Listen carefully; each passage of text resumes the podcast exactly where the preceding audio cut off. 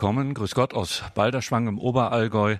Mein Name ist Gregor Dornis. Schön, dass Sie jetzt hier mit dabei sind. Balderschwang, das ist ein Ort, wo Radio Horeb residiert. Radio Horeb, Ihre christliche Stimme in Deutschland.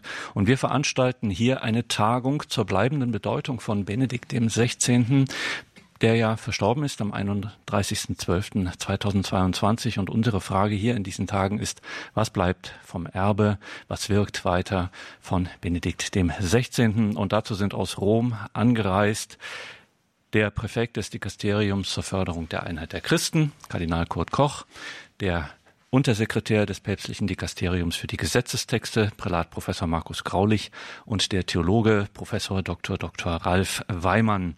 Und hier ist nicht nur Radio Horeb, die deutsche Radio Maria Station äh, mit dabei, sondern es sind auch die anderen deutschsprachigen Radio Maria Stationen mit dabei. Herzlich willkommen, grüß Gott auch Ihnen. Und wir freuen uns, dass wir auch mit unseren äh, Geschwistern von EWTN, katholisch Fernsehen weltweit, hier auch äh, im Bild übertragen werden.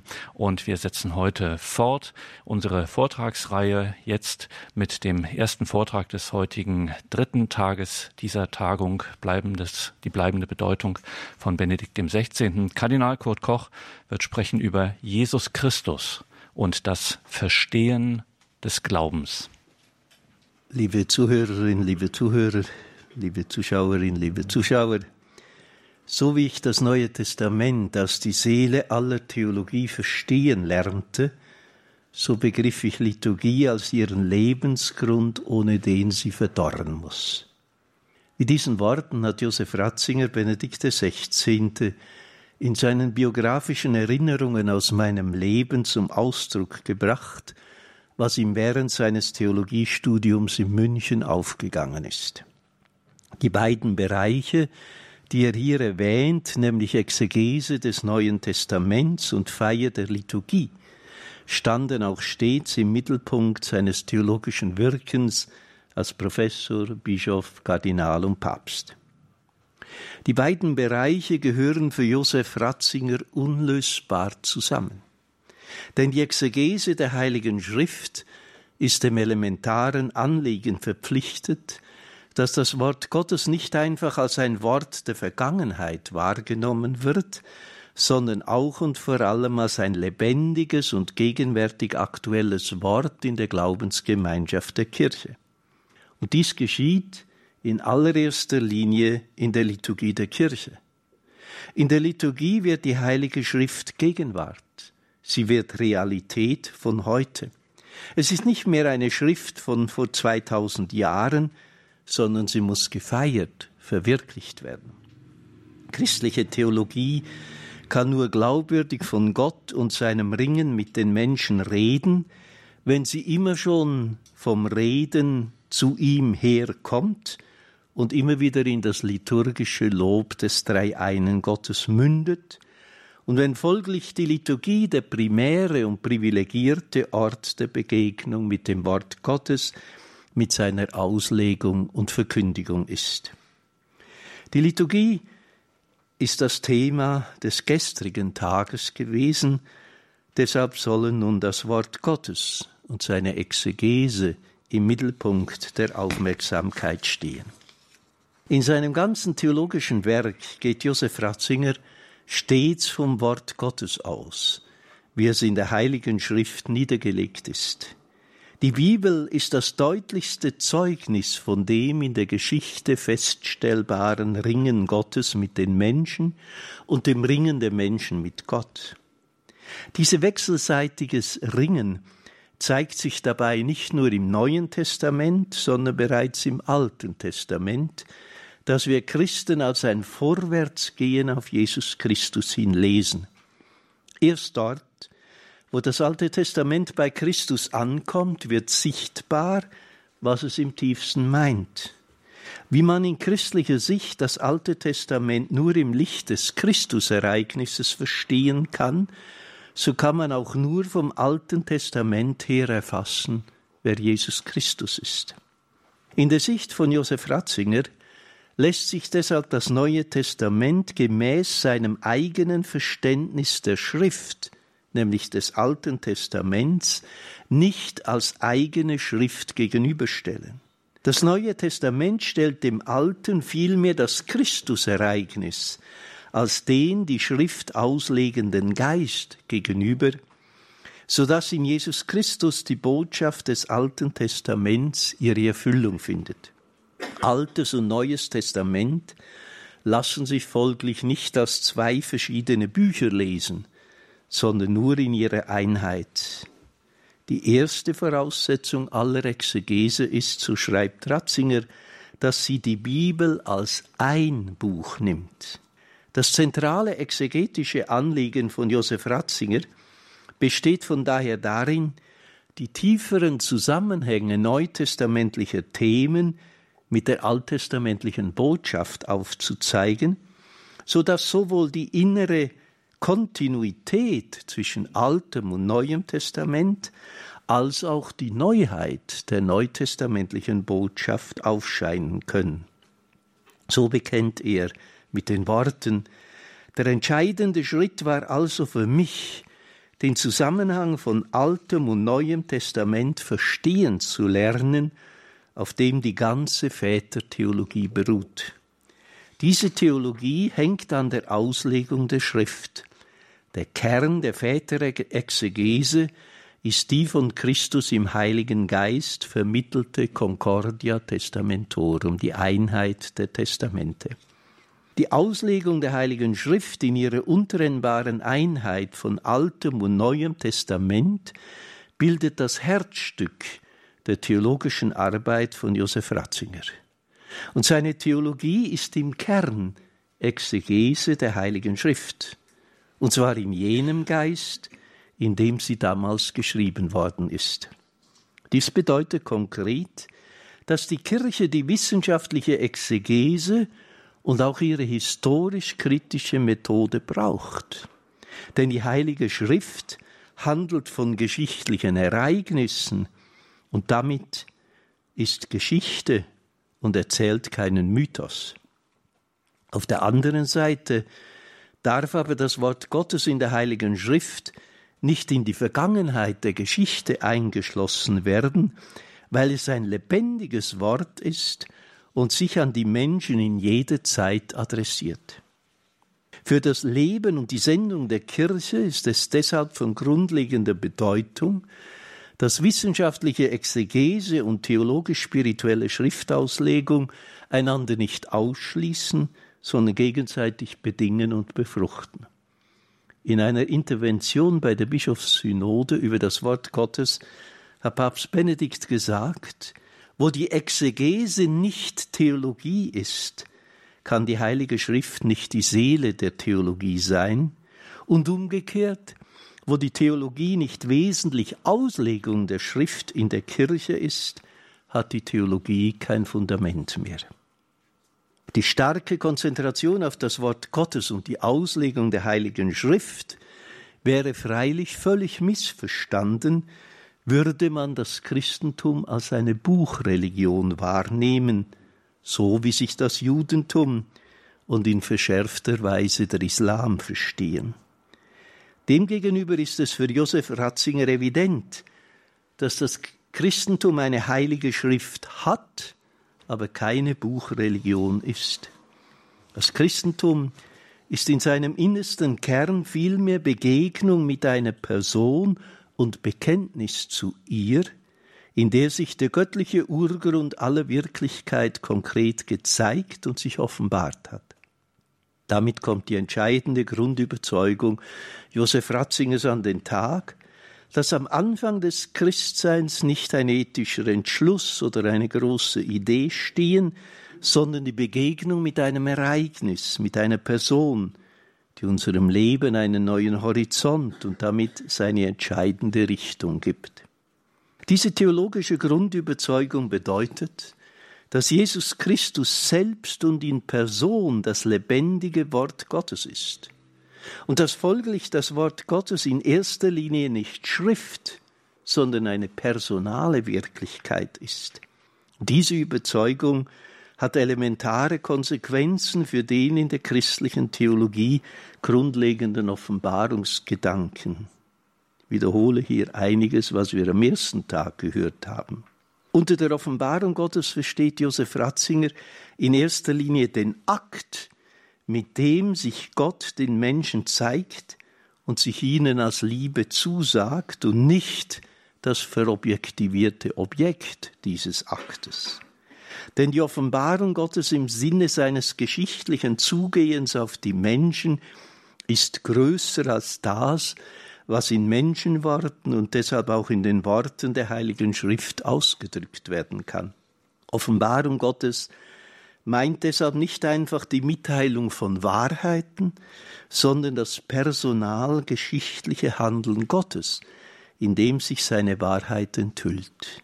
Wörtlich Josef Ratzinger Offenbarung ist im christlichen Bereich nicht begriffen als ein System von Sätzen, sondern als das geschehene und im Glauben immer noch geschehende Ereignis einer neuen Relation zwischen Gott und dem Menschen. In diese Sinnrichtung sind Offenbarung Gottes und Heilige Schrift nicht einfach miteinander identisch. Josef Ratzinger geht vielmehr vom Primat des Wortes Gottes vor der Schrift aus und betont den Mehrwert der Offenbarung als eines geschichtlichen Ereignisses gegenüber ihrer Bezeugung in der Heiligen Schrift und in der Tradition der Kirche. Die Offenbarung Gottes liegt der Schrift und der Tradition voraus und schlägt sich in ihnen nieder, ist aber nicht mit ihnen identisch. Die beeindruckende Summe seiner lebenslangen exegetisch-theologischen Arbeit hat Josef Ratzinger schließlich als Papst eingebracht in sein umfangreiches Werk über Jesus von Nazareth, für dessen Niederschrift er der aufreibenden Arbeit im Alltag des petrinischen Dienstes Zeit und Energie abgerungen hat und indem er Zeugnis von seinem persönlichen Suchen nach dem Angesicht des Herrn gegeben hat.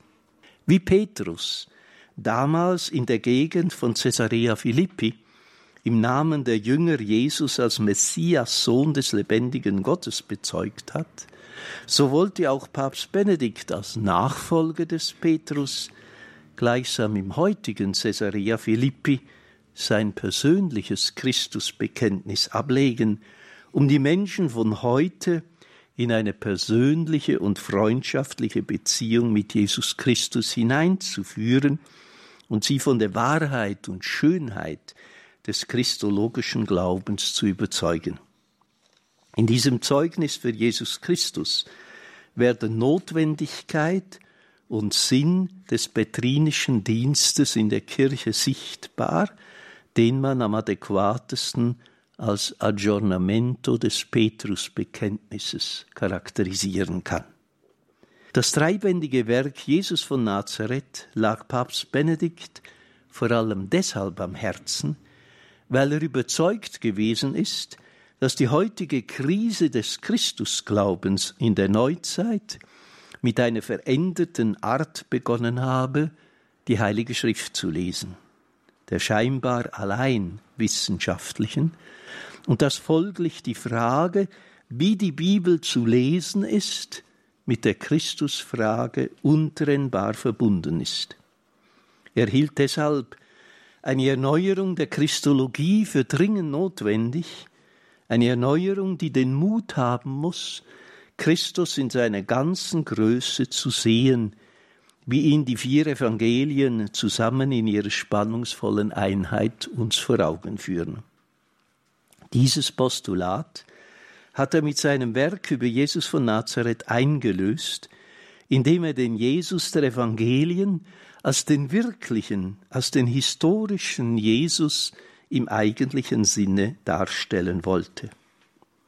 Dabei ging es ihm nicht nur um ein theologisch-wissenschaftliches Interesse, sondern auch und vor allem um das Heil des Menschen.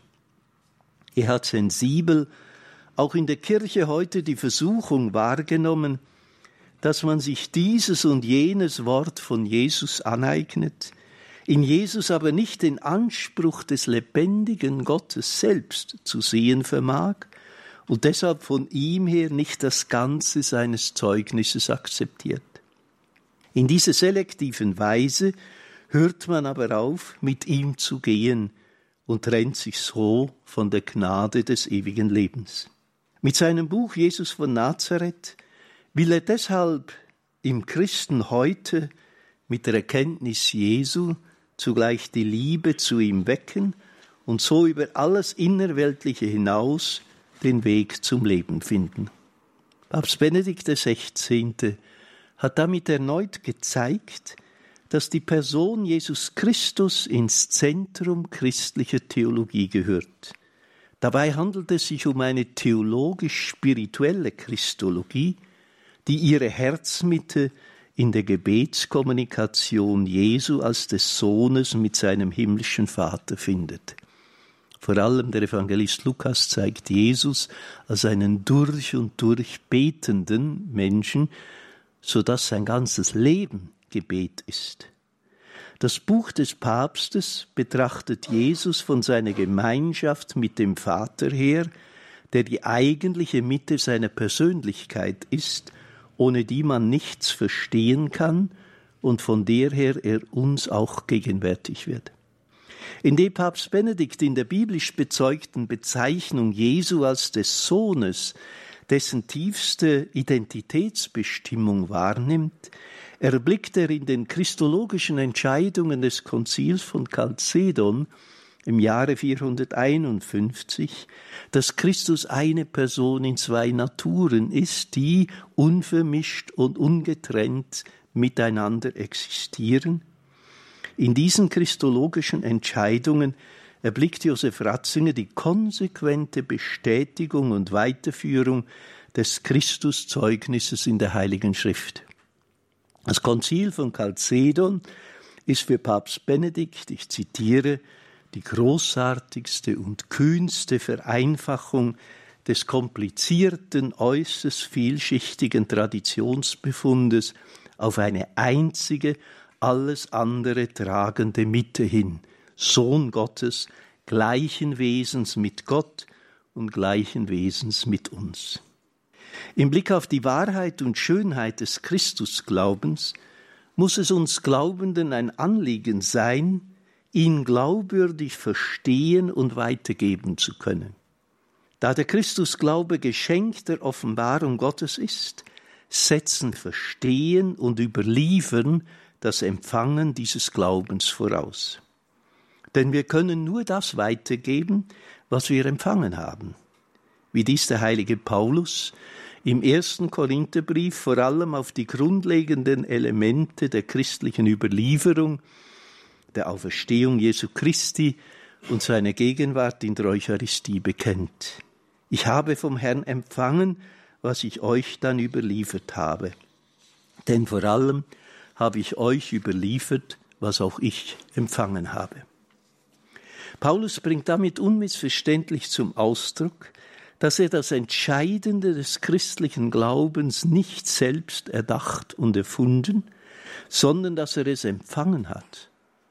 Wie das Empfangen, Verstehen und Überliefern des Glaubens auch heute geschehen kann, wird deutlich, wenn wir einen Blick auf jene Grundvorgänge richten, mit denen die Kirche bereits in apostolischer Zeit konstituiert ist und die zu ihren bleibenden Wesensmerkmalen gehören. Das ist der zweite Teil, Empfangen, Verstehen und Überliefern des Christusglaubens.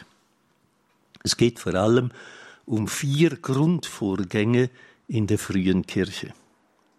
Der erste Grundvorgang besteht in der Ausbildung des Kanons der Heiligen Schrift, die gegen Ende des zweiten Jahrhunderts zu einem gewissen, jedoch noch nicht endgültigen Abschluss gekommen ist.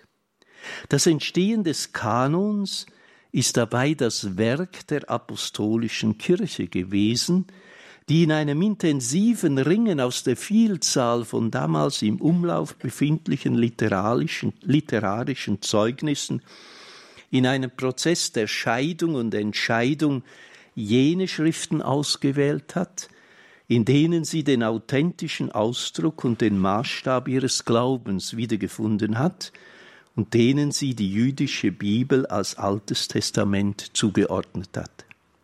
Die Heilige Schrift In ihrer Zweieinheit von Altem und Neuem Testament ist somit ein Buch der Kirche, das aus der kirchlichen Überlieferung hervorgegangen ist und durch sie weitergegeben wird, so dass sich das Urteil Ratzinges aufdrängt.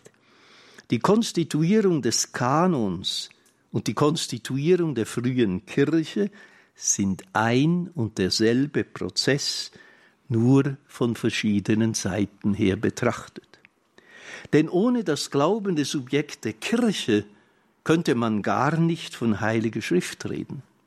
Ohne die Kirche wäre die Bibel nichts anderes als eine historische Sammlung von Schriften, deren Entstehung sich durch ein ganzes Jahrtausend hindurchgezogen hat.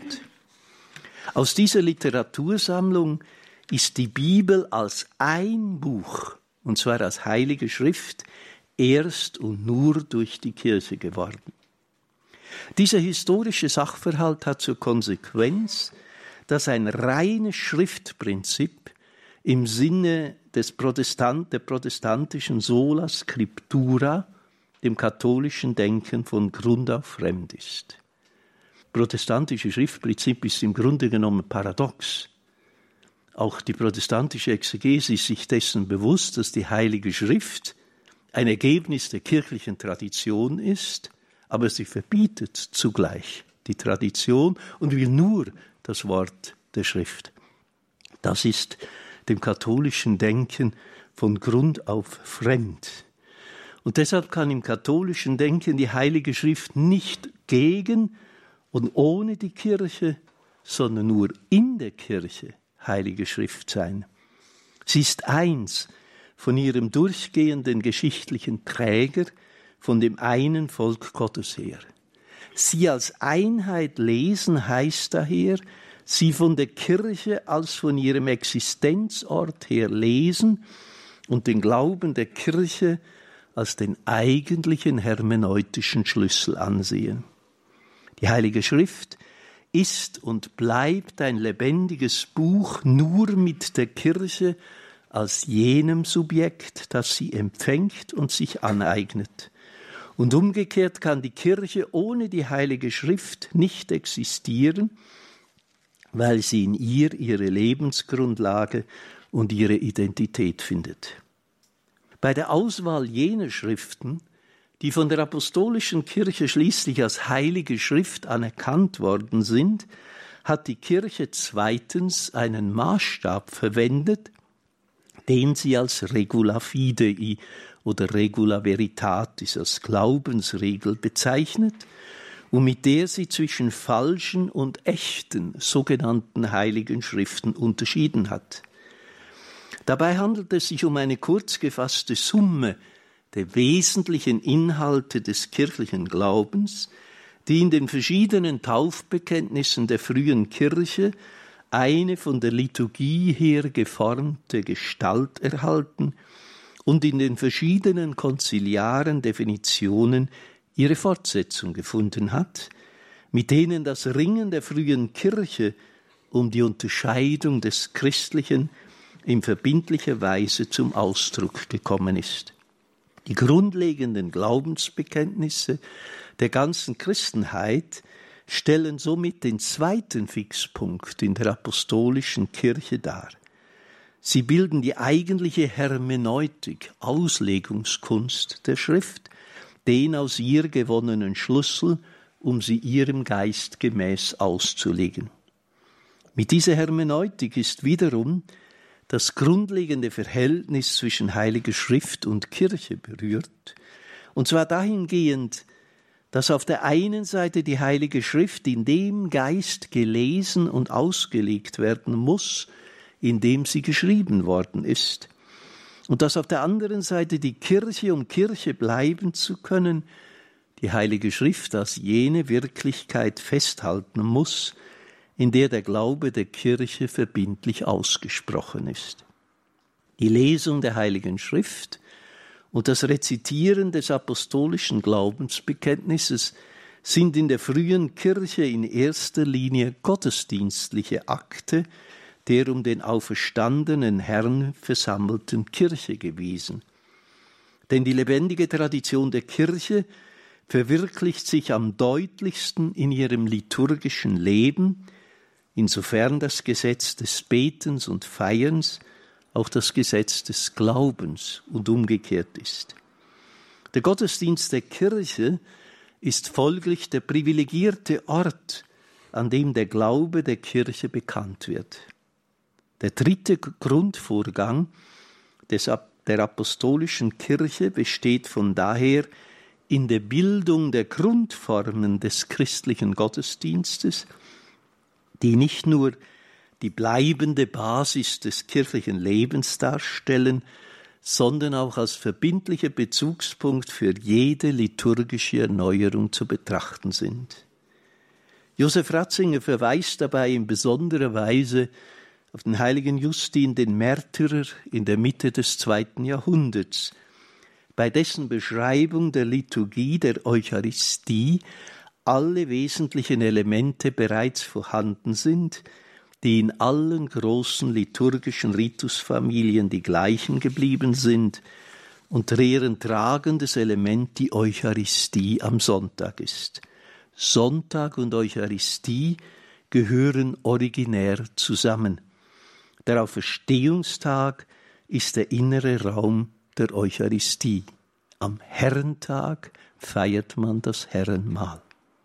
Das Wort der Heiligen Schrift, das im Sinne der Glaubensregel ausgelegt und in der Liturgie der Kirche verkündet wird, findet in der apostolischen Kirche viertens seine primäre Gegenwart im persönlichen Zeugen dieses Wortes. Denn zur Kirche Christi gehört nicht nur die Gemeinschaftlichkeit der von Gott gewirkten Geschichte seines Volkes, sondern auch die Struktur persönlicher Haftbarkeit und Verantwortung.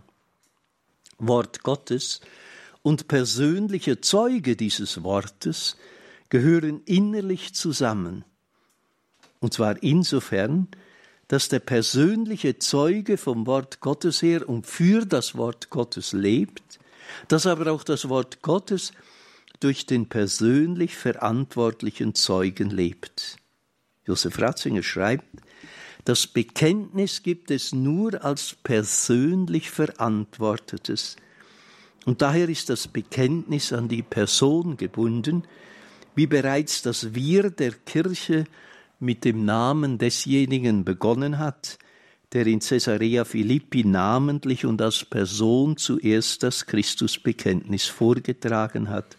Du bist der Sohn des lebendigen Gottes. Aufgrund dieser Zeugendimension des Glaubens hat sich in der frühen Kirche auch die Überzeugung von der apostolischen Sukzession im Bischofsamt herausgebildet, das in der apostolischen Nachfolge und damit im Dienst der apostolischen Überlieferung steht. Denn beide Wirklichkeiten gehören unlösbar zusammen und definieren sich gegenseitig wie Wort und Zeuge. Die Nachfolge ist die Gestalt der Überlieferung, die Überlieferung ist der Gehalt der Nachfolge. Die Sendung des Bischofsamtes in der Kirche besteht im Dienst der treuen Überlieferung des Wortes Gottes und der apostolischen Tradition. An dieses Amt und das ihm aufgetragene Lehramt ist die Verkündigung des Wortes Gottes und seine authentische Auslegung gebunden. Seine besondere Verantwortung liegt darin, in der Kirche die Unversehrtheit, Identität und Integrität des Wortes Gottes zu schützen und dafür zu sorgen, dass die Auslegung des Wortes Gottes im Dienst am Glauben der Kirche geschieht. Deshalb heißt der Träger des Lehramtes auch Hierarchie. Hierarchie heißt aber nicht heilige Herrschaft. Das wäre ein hölzernes Eisen. Hierarchie heißt heiliger Ursprung. Und deshalb besteht die Aufgabe der Hierarchie, den heiligen Ursprung des Christusereignisses zu schützen, zu tradieren, damit es sich auch heute auslösen kann. Josef Ratzinger hat in diesem Zusammenhang auch auf den historischen Sachverhalt hingewiesen, dass die Anerkennung Roms als Kriterium des rechten apostolischen Glaubens älter ist als sogar der Kanon des Neuen Testaments als die Schrift. Die Kirche von Rom hat eine maßgebliche Rolle gespielt bei der Ausbildung des Kanons der Heiligen Schrift. Und deshalb kann man Lehramt und Heilige Schrift nicht gegeneinander ausspielen. Kanon der Heiligen Schrift, Glaubensregel, Grundform des eucharistischen Gottesdienstes und apostolische Sukzession im Bischofsamt sind die vier Grundgegebenheiten in der apostolischen Kirche, die unlösbar zusammengehören und deshalb auch in der Kirche heute konstitutiv sind. Nur in diesem kirchlichen Gesamtgefüge ist ein authentisches Empfangen, Verstehen und Überliefern des Christusglaubens möglich. Dieses Gesamtgefüge hat beim Zweiten Vatikanischen Konzil eine neue Bestätigung, in der nachkonziliaren Zeit aber auch eine erneute Infragestellung erfahren. Das ist ein wesentlicher Grund dafür, dass sich Josef Ratzinger, der beim Konzil als Peritus mitgewirkt und viele Beiträge eingebracht hat, mit der Lehre des Zweiten Vatikanischen Konzils und seiner authentischen Interpretation intensiv auseinandergesetzt hat. Weil wir mitten in dieser Situation stehen, will ich in einem dritten Teil auf diese Frage eingehen. Auch während des Pontifikats von Papst Benedikt stand die Lehre des Konzils im Mittelpunkt des Lehramtes, seines Lehramtes. Bereits in seiner ersten Botschaft am Morgen nach seiner Wahl auf den Stuhl Petri hat er sich unmissverständlich zum Zweiten Vatikanischen Konzil bekannt und den festen Willen bekräftigt, dass er sich weiter um die Verwirklichung des Zweiten Vatikanischen Konzils bemühen werde, und zwar auf den Spuren meiner Vorgänger und in treuer Kontinuität mit der 2000-jährigen Tradition der Kirche. Auch seine letzte große Rede Kurz nach Ankündigung seines Amtsverzichts hat er in einer sehr eingehenden Weise der Lehre des Zweiten Vatikanischen Konzils gewidmet und dabei seine Überzeugung zum Ausdruck gebracht, dass sich die wirkliche Kraft des Konzils allmählich immer mehr durchsetzt und zur wahren Kraft wird, die dann auch wahre Reform, wahre Erneuerung der Kirche bewirkt. Seine zweifellos bedeutendste Rede hat er anlässlich des 40-Jahr-Jubiläums des Abschlusses des Konzils beim Weihnachtsempfang für die römische Kurie im Dezember 2005 gehalten. In dieser Rede hat er zwei gegensätzliche Hermeneutiken des Konzils, also Auslegungskünste des Konzils mit der Überzeugung unterschieden, dass das Konzil in der Kirche heute zu einer großen Kraft werden kann, wenn wir es mit Hilfe der richtigen Hermeneutik lesen und rezipieren. Papst Benedikt unterscheidet eine Hermeneutik der Diskontinuität und des Bruches und eine Hermeneutik der Reform. Die eine Hermeneutik bezeichnet Papst Benedikt als Hermeneutik der Diskontinuität und des Bruches. Sie geht von der Behauptung aus, die Dokumente des Konzils seien das Ergebnis von Kompromissen und sie würden den eigentlichen Geist des Konzils noch nicht zum Ausdruck bringen, weshalb man mutig über die Texte hinausgehen müsse, um dem Geist des Konzils, der gleichsam in der Flasche der Texte äh, verborgen ist, zum Durchbruch zu verhelfen. Diese Hermeneutik ist vor allem daran zu erkennen, dass in einer beinahe inflationären Weise zwischen der sogenannten vorkonziliaren und der nachkonziliaren Kirche unterschieden wird und folglich im Konzil die Beendigung der bisherigen Traditionsgestalt der Kirche gesehen wird, nach der etwas Neues begonnen habe.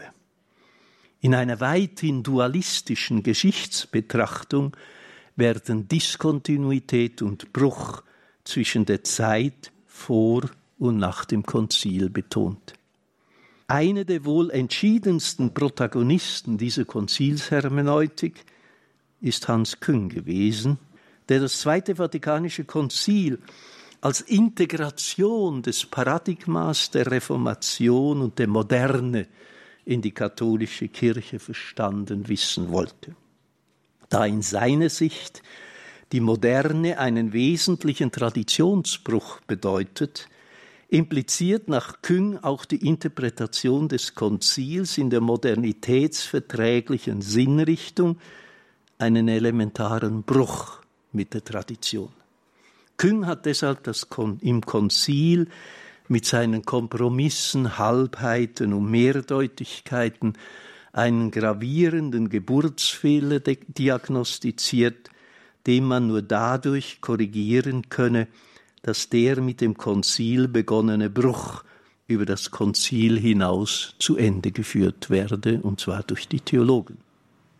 Als einen gravierenden Bruch mit der Tradition beurteilen aber auch die sogenannten Traditionalisten im Geist von Erzbischof Marcel Lefebvre das Konzil, indem sie behaupten, mit dem Konzil sei eine neue Kirche in Erscheinung getreten, die mit der bisherigen nicht mehr identisch sei, postulieren sie eine Hermeneutik der reinen und geschichtslosen Kontinuität, die keine Weiterentwicklungen im Glaubensverständnis zulässt. Demgemäß nehmen sie nur jene Lehren des Konzils an, die bereits in der Tradition auffindbar sind, während sie jene Lehren des Konzils, wie vor allem die Religionsfreiheit, ablehnen, die angeblich keinen Anhalt in der Tradition haben soll. Beide genannten Extrempositionen, les extrêmes se touchent et se battent, Beide vertreten aus völlig unterschiedlichen Gründen eine Hermeneutik des Bruchs und der Diskontinuität, da sie das Zweite Vatikanische Konzil nicht im Gesamt der Tradition der Kirche lesen und interpretieren. Diese verfehlte Einstellung auf beiden Seiten hat Papst Benedikt XVI. klarsichtig erkannt und mit diesen Worten beurteilt. Man kann die Lehrautorität der Kirche nicht im Jahre 1962 einfrieren. Das muss die Priesterbruderschaft St. Pius X. ganz klar sein. Aber manchen von denen, die sich als große Verteidiger des Konzils hervortun, muss auch in Erinnerung gerufen werden, dass das Zweite Vatikanum die ganze Lehrgeschichte der Kirche in sich trägt. Wer ihm gehorsam sein will, muss den Glauben der Jahrhunderte annehmen und darf nicht die Wurzeln abschneiden, von denen der Baum lebt. Wenn Sie im Konzilskompendium einmal nachschauen, wer hier alles zitiert wird, an erster Stelle die Heilige Schrift, an zweiter Stelle Papst Pius XII. Schon von daher ist die Behauptung eines Bruchs völlig verfehlt.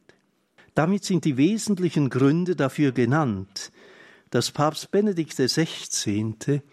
die Hermeneutik der Diskontinuität und des Bruchs als absurd gegen den Geist und gegen den Willen der Konzilsväter beurteilt. Denn die Konzilsväter konnten und wollten nicht eine neue, eine andere Kirche schaffen. Dafür hatten sie weder Vollmacht noch Auftrag. Väter des Konzils mit Stimme und Entscheidungsgewalt waren sie nur als Bischöfe, das heißt auf dem Grund des Sakraments. Sie konnten und wollten deshalb nicht einen anderen Glauben oder eine neue Kirche schaffen, sondern nur beides tiefer verstehen und so wahrhaft erneuern. Der Hermeneutik der Diskontinuität und des Bruchs gegenüber hält Papst Benedikt XVI. jene Konzilshermeneutik allein für adäquat, die er Hermeneutik der Reform nennt.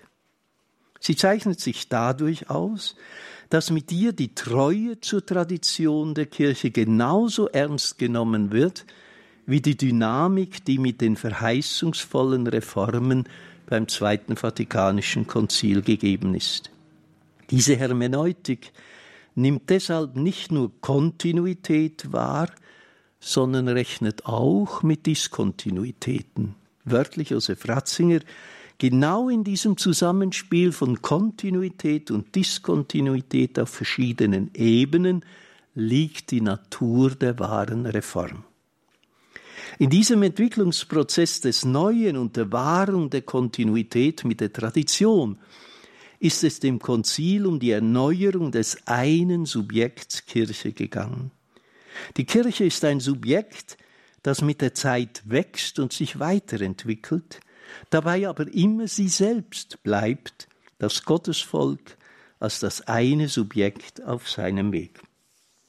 Das Moment der Diskontinuität sieht Papst Benedikt dabei darin begründet, dass das Zweite Vatikanische Konzil vor der wichtigen Aufgabe gestanden hat, das Verhältnis zwischen der Kirche und der modernen Welt neu zu bestimmen. Es ist in diesem Zusammenhang betrachtet gewiss kein Zufall, dass Papst Benedikt die Hermeneutik der Reform ausgerechnet am Thema der Religionsfreiheit exemplifiziert und dabei dargetan hat, dass die konziliare Reform der Kirche zunächst ein Moment der Diskontinuität vor Augen bringt, aber zugleich getragen ist von einer tiefer liegenden Kontinuität mit der Tradition der Kirche. In dieser Sinnrichtung hat er dargetan, dass das Konzil mit der Erklärung der Religionsfreiheit Dignitatis Humane ein in der Tradition der Kirche tief verankertes Erbe wieder aufgegriffen und in neuer Weise gezeigt hat, dass das Christentum selbst bei seinem Entstehen das Prinzip der Freiheit der Religion in die Welt getragen hat, wie dies vor allem von den christlichen Märtyrern bezeugt wird, die für ihren Glauben und damit auch für die Freiheit, ihren Glauben zu bekennen, ihr Leben hingegeben haben. Im Zeugnis der Märtyrer nimmt Benedikt den tiefsten Grund für das Engagement der Kirche die sich als missionarische Glaubensgemeinschaft versteht, für die Religionsfreiheit wahr. Zitat Eine missionarische Kirche, die sich verpflichtet weiß, ihre Botschaft allen Völkern zu verkünden, muss sich unbedingt für die Glaubensfreiheit einsetzen. An diesem Beispiel wird deutlich, dass Kontinuität im Glaubensverständnis nicht gänzliche Übereinstimmung mit dem unmittelbar vorangehenden bedeuten kann, sondern als Übereinstimmung mit dem Ursprünglichen zu verstehen ist, das sich freilich immer wieder in der je neuen Wirklichkeit des Heute ausdrücken muss. Die Kontinuität mit der Tradition ist vom Zweiten Vatikanischen Konzil deshalb in einer innovativen Weise wahrgenommen worden, indem es die Tradition der Kirche mit einer vergegenwärtigenden Interpretation in der neuen geschichtlichen Situation, in der, in der die Kirche lebt, verbunden hat. Das Konzil ist in die Tradition der Kirche hinein offen. Es ist zugleich für die Gegenwart und die Zukunft des Glaubens offen. Es hat damit keine neue Kirche im Bruch mit der Tradition geschaffen, und auch keinen neuen Glauben intendiert, sondern eine erneuerte Kirche und eine Erneuerung des Glaubens im Geist der christlichen Botschaft, die ein für allemal von Gott offenbart worden ist und in der lebendigen Tradition der Kirche überliefert ist. Das Zweite Vatikanische Konzil wollte nichts anderes als den Menschen der jetzigen geschichtlichen Stunde das Zeugnis von Jesus Christus geben. Nach dem Beispiel des heiligen Paulus, der um Christi willen allen alles geworden ist, weil will die Synode den Menschen von heute Zeitgenossin sein. Denn der Herr Jesus Christus selbst ist nicht nur Christus gestern, sondern Christus heute und in Ewigkeit. Das Konzil will der Erneuerung des inneren Lebens der Kirche dienen, so wie Gott sie schenken will. So hat äh, Josef Ratzinger vor dem Zweiten Vatikanischen Konzil die Intention dieses Konzils umschrieben. Dass Josef Ratzinger auch als Papst in dieser Schau den tiefsten Sinn des Konzils erblickt hat, zeigt seine Homilie bei der Eröffnung des Jahr des Glaubens zur Erinnerung an die Eröffnung des Zweiten Vatikanischen Konzils vor 50 Jahren. In dieser Homilie hat er die Sendung des Konzils mit den Worten umschrieben, ihm sei die Aufgabe zugewiesen gewesen, die Wahrheit und die Schönheit des Glaubens im Heute unserer Zeit strahlen zu lassen, ohne sie den Ansprüchen der Gegenwart zu opfern, noch sie an die Vergangenheit gefesselt zu halten. Im Glauben schwingt die ewige Gegenwart Gottes mit, die über die Zeit hinausreicht und dennoch von uns nur in unserem unwiederholbaren Heute aufgenommen werden kann. Diese wichtige Versteh Perspektive des Verstehens des Christusglaubens lässt sich noch kurz vertiefen, indem wir sie im Kontext der zahlreichen Erneuerungsbewegungen wie der biblischen, liturgischen und ökumenischen Bewegungen in der katholischen Kirche betrachten, die nach dem Ersten Weltkrieg ihre Vitalität aus dem sogenannten Ressourcement, nämlich der Rückkehr zu den Quellen, gefunden haben. Die Quellen, die man in frische Weise zum Fließen bringen wollte, hat man in erster Linie in der Begegnung mit der Heiligen Schrift vorgefunden. In der Begegnung mit der Heiligen Schrift ist man aber auch den Kirchenvätern begegnet, die in erster Linie Exegeten der Heiligen Schrift gewesen sind und damit in dem Sinne die erste Antwort der Kirche auf das Wort des Evangeliums darstellen, dass Schrift und Väter zusammengehören wie Wort und Antwort. Diese Reformrichtung hat einen hervorragenden Vertreter im Theologen Josef Ratzinger gefunden, der von einem mutigen Rückgriff auf die Heilige Schrift und die patristische Theologie die Überwindung der Enge des scholastischen Systemdenkens erhofft und bereits während des Konzils mit klaren Worten zum Ausdruck gebracht hat, was er unter Erneuerung der Kirche versteht. Ich zitiere Das Konzil hat uns zum Bewusstsein gebracht, wie sehr in der Tat die Kirche in einer neuen Situation von innen her Erneuerung bedurfte. Aber darüber darf man nicht vergessen, dass die Kirche allezeit Kirche geblieben ist und dass allzeit in ihr der Weg des Evangeliums gefunden werden konnte und gefunden worden ist. In dieser Überzeugung besteht die Kernmitte jener Reformbewegung, die das Zweite Vatikanische Konzil vorbereitet hat und die eine tiefgreifende Erneuerung der Kirche auf dem Weg der Verlebendigung der Quellen des Glaubens, nämlich der Heiligen Schrift und der Kirchenväter, erhofft hat, um ein Aggiornamento im Sinne eines Dialogs mit der Welt der Moderne zu ermöglichen.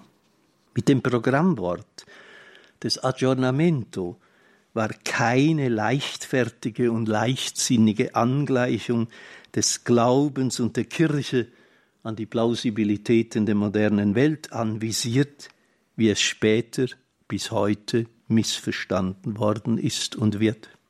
Es ging vielmehr um das elementare Bemühen, den christlichen Glauben in eine weithin veränderte Welt hinein neu zu verkünden, zu aktualisieren und lebendig zu interpretieren und das Heute der heutigen Zeit in das Heute der Gegenwart Gottes hineinzubringen.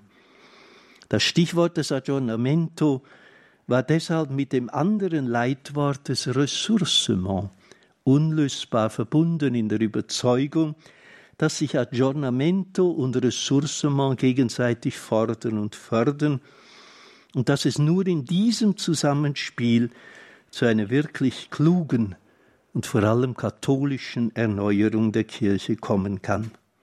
Professor Ralf Weimann hat dies in seiner eingehenden Arbeit Dogma und Fortschritt bei Josef Ratzinger eingehend interpretiert und auch wenn er unter uns gegenwärtig ist, erlaube ich mir, ihn länger zu zitieren. Der Kirche kommt die Aufgabe zu, Wahrheit durch die Zeiten hindurch zu vermitteln. Denn sie ist jenes lebendige, transtemporale Subjekt, in dem Christus gegenwärtig ist, der die Zeiten überschreitet. Weder die Statik der Identität noch der Fortschritt des Werdens vermögen Orientierung zu geben, wohl aber eine recht verstandene Kontinuität, die ein Voranschreiten in der Erkenntnis in dem Maße ermöglicht, wie sie die Treue zu ihrem Ursprung wahrt. Auf diese Weise kann Entwicklung als Ausdruck von Lebendigkeit des sich Gleichbleibenden verstanden werden, und so lässt sich von einer grundsätzlichen Invarianz der Sache und einer Varianz ihrer gedichtlichen, gedanklichen und sprachlichen Fassung sprechen. Nur wenn in dieser Sinnrichtung der Christusglaube ursprungsgetreu und zeitgemäß zugleich verstanden und verkündet wird, kann dem Menschen auch im Heute die Wahrheit und Schönheit des Glaubens vermittelt werden, so dass er ihn verstehen und das Geschenk für sein Leben annehmen kann. Diesem Grundanliegen hat Kardinal Josef Ratzinger als Präfekt der Kongregation für die Glaubenslehre viel Zeit und Energie auch bei der Erarbeitung und Veröffentlichung des Katechismus der katholischen Kirche investiert, mit dem die Synthese des Katholischen auf den vom Konzil gezogenen Linien sichtbar gemacht werden sollte. Ein Katechismus stellt deshalb die elementare Frage, was einen Christen ausmacht, und gibt darauf eine vierfache Antwort, die ich im Sinne einer Zusammenfassung kurz benennen will. Der Christ bekennt, feiert, verwirklicht und betet den Glauben.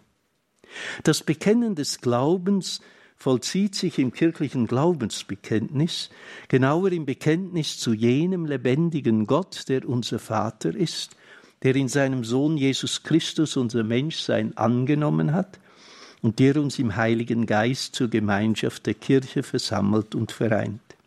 Kurz gesagt, christlicher Glaube ist letztlich einfach Glaube an Gott. Alles andere ist Entfaltung. Da das Glaubensbekenntnis ursprünglich ein Taufbekenntnis gewesen ist, ist der Glaube nicht einfach Theorie, sondern sich einleben in die Grundwirklichkeit der Taufe, die in der Gemeinschaft mit dem dreieinen Gott besteht.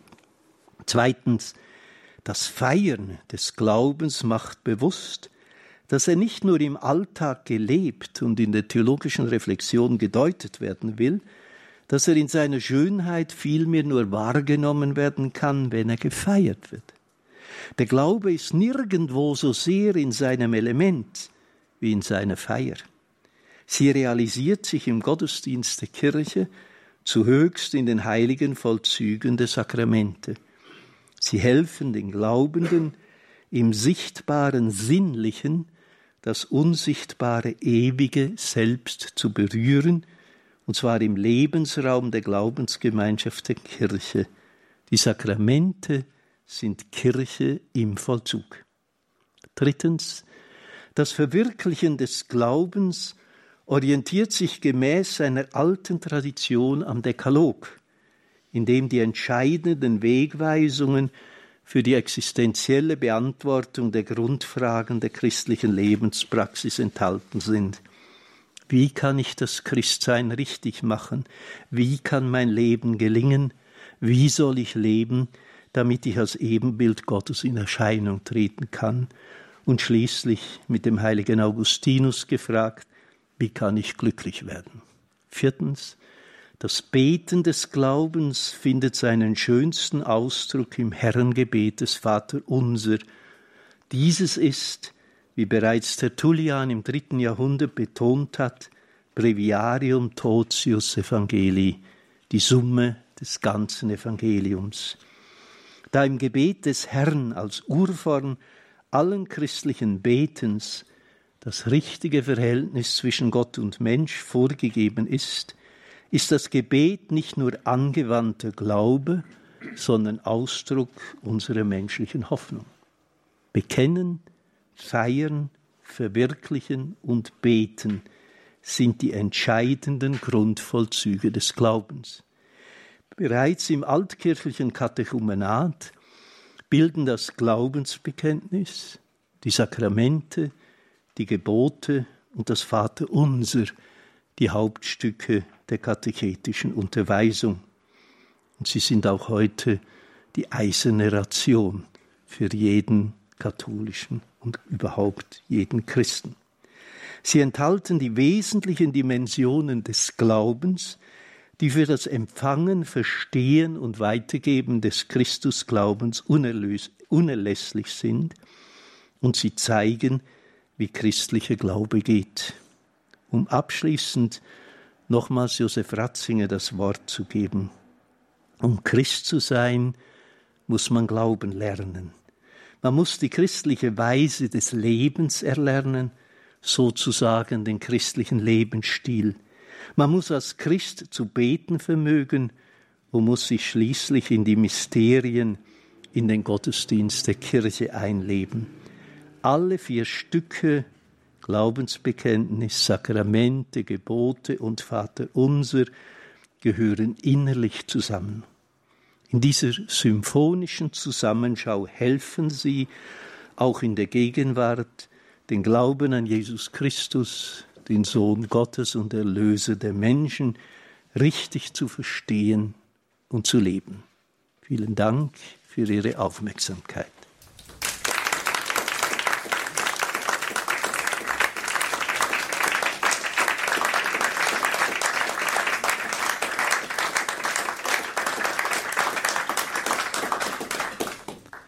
Jesus Christus und das Verstehen des Glaubens, ein Vortrag von Kardinal Kurt Koch hier beim, bei der Tagung Bleibende Bedeutung von Benedikt dem 16.